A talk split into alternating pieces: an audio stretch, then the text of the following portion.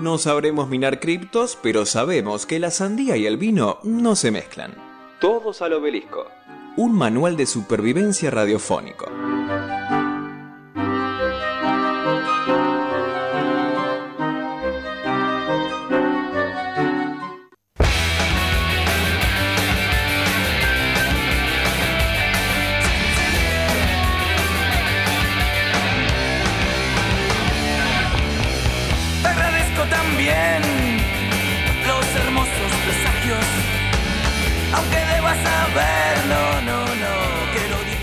De mis canciones favoritas de Masacre, eh, de los más lindos temas de Masacre, sobre todo esa frase, te agradezco también los hermosos presagios. Hay que Tenemos arrancar un algún- tema así, ¿no? Sí. Hay que arrancar un tema así. Sobre todo en la época en la cual se compuso. Sí. Habría que poner un tema de qué presagios hermosos habría. No sé qué vería el gordo Wallace.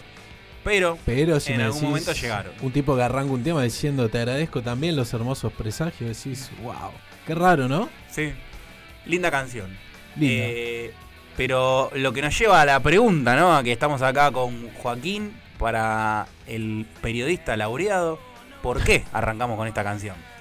Gracias, ante todo. Bueno, antes pasamos las efemérides, el día de la ayuda humanitaria, ¿no? Alguna, este, alguna fecha. El día de la fotografía. El día de la fotografía. La- el aniversario de la muerte del general don José San Martín, que patria parió, según Almafuerte. El cumpleaños de Sandro de el América. cumpleaños de Sandro también, Sandro de América. Pero hay una que dejamos de lado adrede, quizás no por su. no tanto por su relevancia, porque no es tan importante como las otras, pero que para nosotros está presente como cultores de la música rock, de la cultura rock, que es el aniversario de Radio Olmos, aniversario redondo. Se cumplieron el jueves 17 de agosto 30 años del Festival Radio Olmos, 17 de agosto de 1993. ¿Qué fechita? No sabía que era, no recordaba que era el 17 de agosto. cayó, sí, cayó justo. Yo recordaba por la fecha y cuando fui a. Recordaba que era por, por esta época y cuando fui a fijarme, bingo, dije, columna, habemos columna. Pero bueno, ¿qué fue Radio Olmos? Empecemos por lo primero.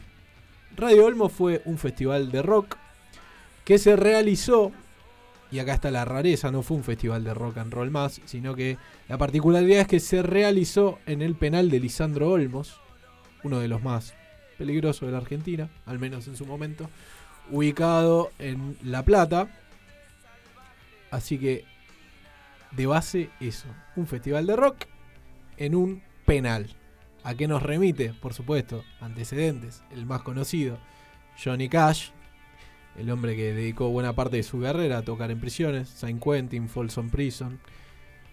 B.B. King también hizo lo propio ante algunos pabellones de, de negros que estaban detenidos. Carlito Santana ante pabellones de latinos. Siempre está esta cosa latina Hmm. volviendo sobre nosotros. 1993, sí. No, rareza. Entonces, los casos mencionados eh, de la música norteamericana, del rock Estados norteamericano. Unidos, por supuesto. En un momento se dio aquí. ¿Y en qué momento además, no? Inicios del menemismo. eh, comenzaba la descomposición social. Y lo digo porque me parece importante también al identificar el ADN de las bandas que tocaron en Radio Olmos, ¿no? No eran bandas mainstream, para nada mainstream. eh, no eran bandas que, que- que eran del todo conocidas todavía. Muchas de ellas estaban emergiendo. Muchas de ellas eran muchachitos. Podría ser. Hay una que sí estaba en el punto de, de su estallar, digamos. ¿no? Como que estaba ahí. Y antes de estallar colapsó. A ver si estamos hablando de la misma o... ¿De ataque decís? O... Eh, No, no, no. no ya- Ataque estaba ya. Estaba, estaba explotando, sí, Eh. pero eran unos muchachitos. A lo que voy es- pero ya habían pegado a hacerlo por mí, me parece. Ahora voy a repasar eh, los nombres de las bandas que estaban, Mm. pero a lo que voy es que no. eh, El concepto, el criterio de Radio Olmo fue precisamente no que fueran Charlie García, Spinetta eh, y, y demás músicos, León Gieco, digamos, músicos que eran como, no sé si mainstream, pero que atravesaban directamente. Ya tenían trayectoria, ¿no? También esos Claro. que mencionas. Había como una cosa de guerrilla acá también, Eh. ¿no? De llevar una música eh, un poco más eléctrica, un poco más contestataria, un poco más de barricada, que era lo que estaba pasando en ese momento, por eso lo sitúo también como principios de- del menemismo. Un invitado internacional. Invitado internacional, que ahora lo voy a, voy a mencionar. La producción estuvo a cargo de Ale Taranto, Alejandro Taranto, un mítico productor de- del rock argentino que ha laburado con Masacre y otra cantidad de bandas, eh, su equipo América Producciones, y Tommy Gun Records, que fue el encargado de después eh, sacar el CD, porque esto eh, tuvo su correlato en un disco que acá vos tenés bajado directamente en tu computadora. No pirateen, pero, pero bueno, es está descatalogado. Creo que es muy difícil de conseguir. Sí, sí, es dificilísimo. Es un es bastante difícil de conseguir. Pero bueno, se imaginan ustedes la burocracia que puede ser tocar en un penal de la Argentina, ¿no? Las dificultades que, que te puede llevar. Además de montar una estructura de ese tipo, algo que nunca se había hecho en la Argentina, todos los antecedentes, como bien marcabas vos, eh, tuvieron lugar acá eh, en los Estados Unidos, quiero decir, ¿no? Entonces, ¿cómo es esto? Y fue una negociación muy ardua previamente. Y les quiero recomendar el documental Radio Olmos de Gustavo Mosquera que se estrenó en el 2019. Después estuvo, lo subieron a contar o a cinear una de las plataformas de- del Inca. Y hoy lo pueden ver en YouTube, está subido a YouTube si les interesa. Son dos horas de material. Lo que tiene fascinante para mí Interesante, digo, perdón. ¿eh? Sí. Todo, todo tiene que ver con la vertiginosa actualidad. Ramiro Marra ayer dijo que cerraría el Inca también. Que cerraría el Inca, bueno. Eh. sí.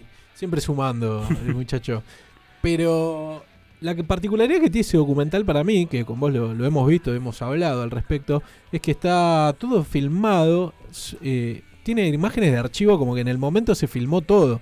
Todo eso está filmado, Mosquera recupera las imágenes, o sea que están filmadas en primer, en el momento, digamos, no es que después eh, él armó otro tipo de material, si bien hay, hay hablan los protagonistas, habla el ruso Berea hoy día y demás, que el ruso fue el presentador de todo el festival.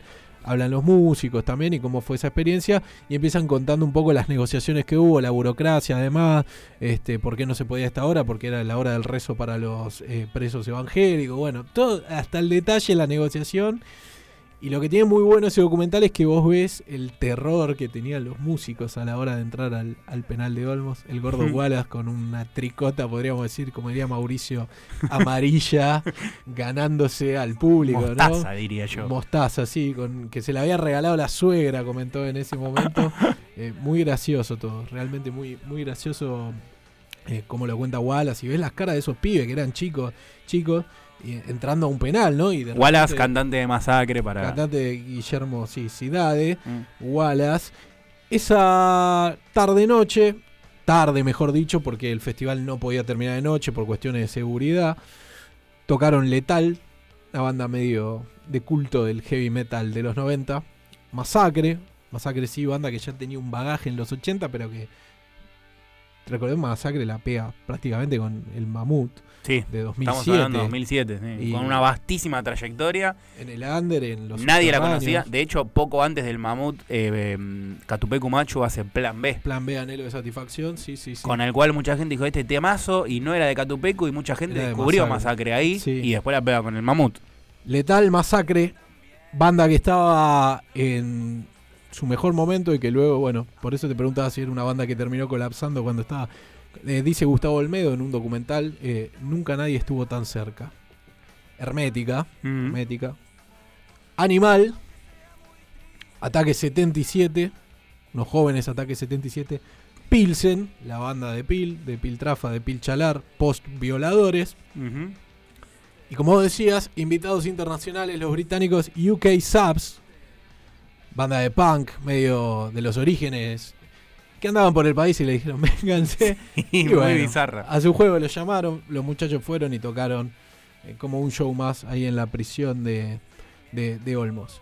Particularidades, te comentaba por qué eligieron estas bandas, ¿no? Como esta guerrilla, ¿no? Esto- bueno, se han dedicado a cantar algunos temas eh, picantes, ¿no? Acordes al lugar en el cual estaban, ¿no? Que relataban por ahí historias, ¿no? Sí, historias marginales, historias delincuenciales, ideando la fuga, por ejemplo. Hermética, Mm. alguno de Cop Killer, Animal. O sea, jugando un poco con la tensión del ambiente, ¿no? Un espadas y serpientes de ataque. Espadas y Yo volveré a las calles nuevamente, dice la letra. Al cierre de. Sí, al cierre del, del show terminan con un gran espadas y serpientes con pil de invitado. Algunos medio que arman como un seleccionado de las bandas que tocaron y suben y cantan espadas y serpientes. Y bueno, está todo el material en el documental de Gustavo Mosquera. Pero hay otro documental que también aborda el tema medio de costado, desde mm, ingresa porque es Hermética, una de las principales bandas que tocan ahí, que es La H, el documental de Nicanor Loretti, que repasa la historia de Hermética, muy buen documental. Y ahí habla el ruso Berea y da una definición para mí tan concreta ¿no? de lo que fue Radio Olmos que no quise transmitirla yo, sino que le voy a dar la voz al propio ruso Berea. Radio Olmos fue algo muy fuerte para todos. Fue entrar de noche, todavía eran las 7 de la mañana de agosto, a un penal sin tener la más mínima idea de lo que nos íbamos a encontrar, con los miedos que el momento te daba, con el sacudón de no entender por qué no había vidrios, de creer que no hay vidrios porque no se los ponen y porque todo el andamiaje carcelario de la República Argentina, que es una mierda, expone mucho más cuando vos te lo encontrás en vivo. Después te enterás que los vidrios los rompen los mismos que están adentro porque prefieren morirse de frío a sufrir el hacinamiento del calor en el verano por tener vidrio. En todo ese contexto se arma y se monta un festival y aparece Hermética tocando. Tremendo, ¿no? Mm.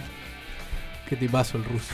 En ese momento, uno de los conductores de la rock and pop más importantes, ¿no? Y, y también periodista de rock, ex arquero de fútbol. ¿Dónde atajaba? ¿Cambaceres? ¿Armenio? No me acuerdo, no, no recuerdo. Independiente. sí, el Independiente es reconocido hincha independiente. Mm. Después hay una parte que agrega cuando sabes que mucha gente merece estar ahí, pero otras no, que son perejiles, que los tienen ahí eh, para que muchas viejas conchudas estén tranquilas. Y agrega un apéndice que dice, algunas hasta almuerzan en la televisión, dice el ruso Berea, con esa pericia que tanto nos gusta de él. Eso fue Radio Olmos, básicamente. Llegar a lugares donde los presos preferían volar los vidrios para no morir Sí, dice morir hacinados por el calor por del el verano. el- Era, en ese momento, dice en otro pasaje el ruso, éramos un, un momento de grata compañía para alguien que perdió la posibilidad de elegir. Dice, ¿no? Qué sé yo, uno puede a veces acordar o no, pero cuando llegan tipos que, que te ofrecen estas miradas un poco audaces, ¿no? Un poco por fuera de lo que escuchás 24-7, vos decís, wow. Y me parece que el ruso tiene un poco de eso, ¿no? De siempre... El año pasado tenía el ruso Berea, que yo lo, lo escuché. Muy buen programa, saborido. Berea conductor. Caloy también participando. Todos los domingos a eso de las 12 de la noche. Radio Nacional Rock. Analizando el mundial. Espectacular. Programón. Qué, qué equipazo. Sí, programón. Lo voy a escuchar. Me acuerdo del Hablemos de Fútbol, cuando estaba el ruso, el patrón Bermúdez. Ujú. qué Buenos programas. Mm. El Mariscal Perfumo. Bueno, eso fue básicamente Radio Olmos. Yo los invito a quienes quieran conocer más que vean el documental de Gustavo Mosquera. Está en YouTube, se llama Radio Olmos.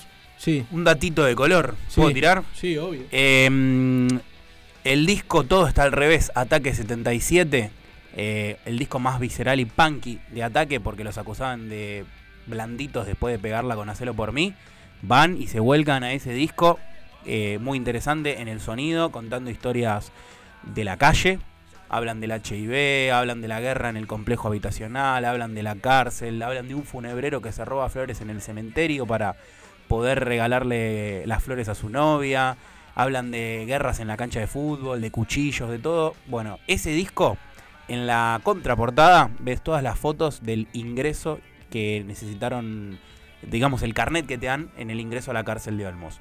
Está en la foto de cada uno de los músicos en la contraportada. La foto de No Lucho, lo, Esca- no lo sabía eso, Eh. no lo recordaba. eh, Lucho Escaglione, eh, Leo de Checo, Ciro Pertusi, Mariano Martínez. Bueno, dice foto e ingreso al penal de Olmos. Que eso en el documental, cuando los presentan a los que tocan, ponen la, el carnet y se escucha el ruido de la puerta, de la reja Sí. cerrándose. Y ahí te lo presentan. Y bueno, ahí la particularidad de que todos estaban vestidos medio punk. Mm, Y igualas con, con su Su pullover amarillo amarillito. que se golpeaba la panza y la gente enloquecida, enloquecida. El, te lo tengo el disco original, así que te lo traigo si querés para mostrártelo. Estoy. Para la semana que viene. Además, en todo el librito interno hay una historieta que va enlazando todas las canciones de ese disco. Sin dudas, una experiencia que los tocó a todos y que salieron distintos después de ver. Porque no recuerdo quién decía en uno de estos documentales, porque nosotros nos íbamos y ellos se quedaban. Bueno, Radio Elmos los invito a ver el documental. Si quieren saber más, está disponible. Muy bien filmado además. La No, imagen es espectacular. Muy buena imagen y mucho archivo que empieza con el ruso Berea reflexionando. Como que en el momento se filmó para hacerse algo con eso. No, no es casual, digo. Empieza con el ruso Berea en el patio reflexionando sobre, bueno, un poco lo que iba a representar este festival. Uno de los temas que tocó Hermética ese día, con el que generó algún tipo de provocación, fue el que abre su disco homónimo, Hermética. No, me estoy equivocando. Creo que fue el que abre Ácido Argentino. No puedo ayudarte porque No sos muy sé poco H. y nada del metal. Acá que lo siempre voy a reivindicar, que acá lo tuvimos al pato Strunz hablando, asustándolo a Edu. Eh, ahí está. Tema que abre Ácido Argentino sonó esa tarde en el penal de Olmos, viendo si se generaba alguna reacción. Robó un auto.